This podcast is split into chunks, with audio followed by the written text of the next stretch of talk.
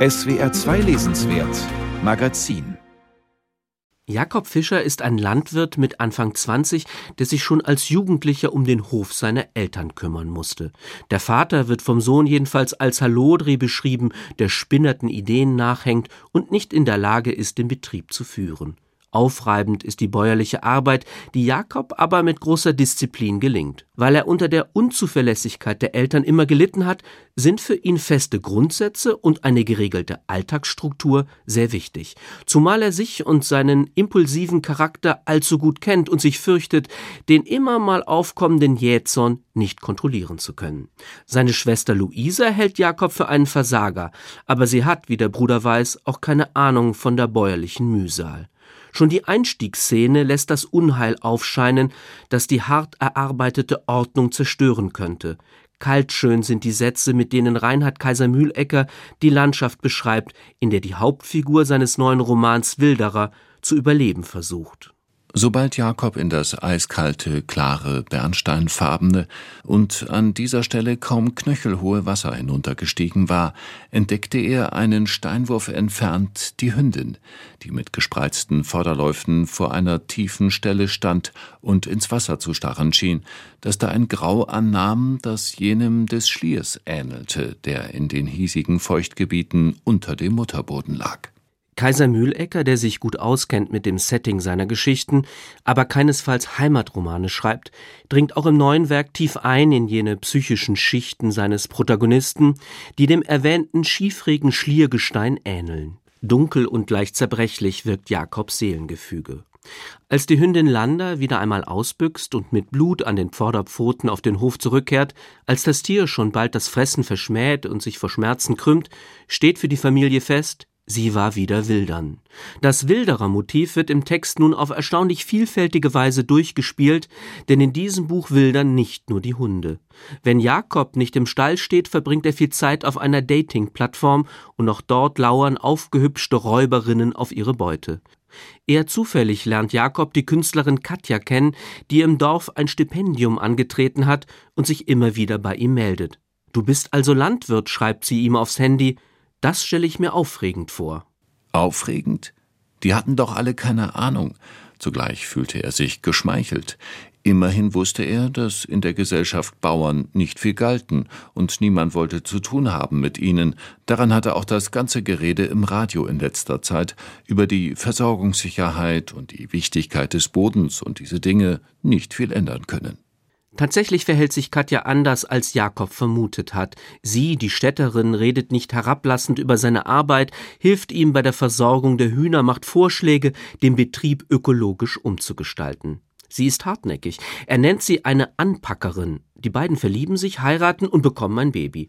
Jakob genießt zwar das Glück, ahnt aber die Gefahr, die mit den Veränderungen einhergeht. Hat er sich nicht immer wieder einen vernichtenden Krieg herbeigewünscht, weil das Leben mit all den Lieblosigkeiten nicht auszuhalten war? Was ist mit seiner Wut geschehen? Oder hat Katja ihn zu einem anderen Menschen gemacht? Sie war Jakob wie immer ein paar Schritte voraus, und er dachte, was er nicht oft, aber von Zeit zu Zeit dachte, ich darf diese Frau niemals verlieren. Einmal in einem eher unbedeutenden Streit sagt Katja, er wisse gar nicht, was Liebe sei.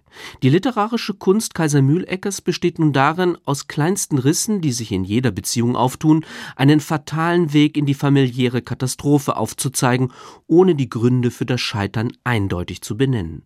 Von außen betrachtet könnte es nicht besser laufen. Jakob erbt das Vermögen der Großmutter, über das lange orakelt wird, ob es überhaupt existiert und aus welchen dubiosen Quellen es stammen könnte. Mit dem Geld werden jedenfalls Katjas Pläne umgesetzt und der erfolgreiche Biohof wird bald als Betrieb des Jahres ausgezeichnet. Der Bürgermeister hält auf dem Hof eine Festrede auf den Vorzeigebauern, dem selbst die neidvollen Tiraden der Schwester nichts mehr anhaben können. So jedenfalls nimmt Jakob die Geschehnisse wahr und da der Erzähler ausschließlich bei seiner Hauptfigur bleibt, führt Katjas Entscheidung, kurze Zeit später den Hof nahezu fluchtartig zu verlassen, auch zur Frage, wem hier überhaupt zu trauen ist. Sie hat Angst vor dir, erklärt Luisa, womit Jakob erneut in einem Strudel von Selbstzweifeln unterzugehen droht. Das konnte doch nicht sein. Er wollte das alles nicht. Er wollte den Wirbel nicht, das Chaos, das Regellose, Unabsehbare, wollte nicht, dass dann auch noch die Mutter kam und auch sie sich neben die sich von allen abwendenden, vor allen zurückweichende Katja stellte, als müsse man sie vor Jakob beschützen als seien Luisas Worte wahr, als stimme es, dass man Angst vor ihm haben müsse. Was stimmt wirklich? Sind Katjas Befürchtungen berechtigt oder werden hier wieder einmal die Vorurteile bestätigt, unter denen Jakob zeitlebens gelitten hat? Diese Fragen stellt der durchkomponierte Text auch ans lesende Publikum, das sich niemals sicher sein sollte, die richtige Antwort parat zu haben. So unheimlich Jakob in vielen Szenen erscheinen mag, ist seine Härte etwa gegenüber wildernden Hunden nicht auch verständlich? Sind die Maßstäbe, die auf dem Land gelten, andere als die des kultivierten Städters? Oder ist Jakob doch ein Psychopath, der schreckliche Erlebnisse in Kindertagen nicht verarbeitet hat und besser allein bleiben sollte? Um seinen Sohn hat er sich vorbildlich gekümmert. Die Liebe gegenüber Katja scheint trotz eines Fehltritts aufrichtig. Gerade in der renitenten Uneindeutigkeit entwickelt das Buch eine beeindruckende Tiefe. Seine karge Sprache schafft etwas sehr Seltenes in der deutschsprachigen Gegenwartsliteratur. Gerade in den Passagen größter Erschütterung entstehen kurze Momente der Erhabenheit. Wer sich einmal auf die schroffen Charaktere eingelassen hat, wie sie in ihrer Verzweiflung um Menschlichkeit ringen, wird nicht mehr aufhören können, Kaiser Mühlecker zu lesen.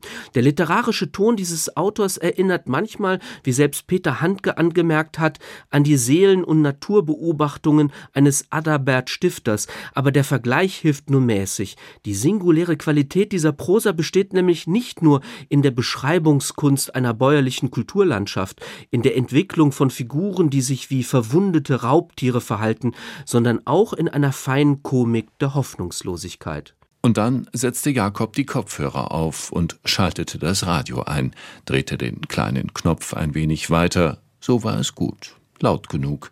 Es lief ein Violinkonzert, bestimmt was eines von Haydn oder Beethoven oder Mozart oder Schubert.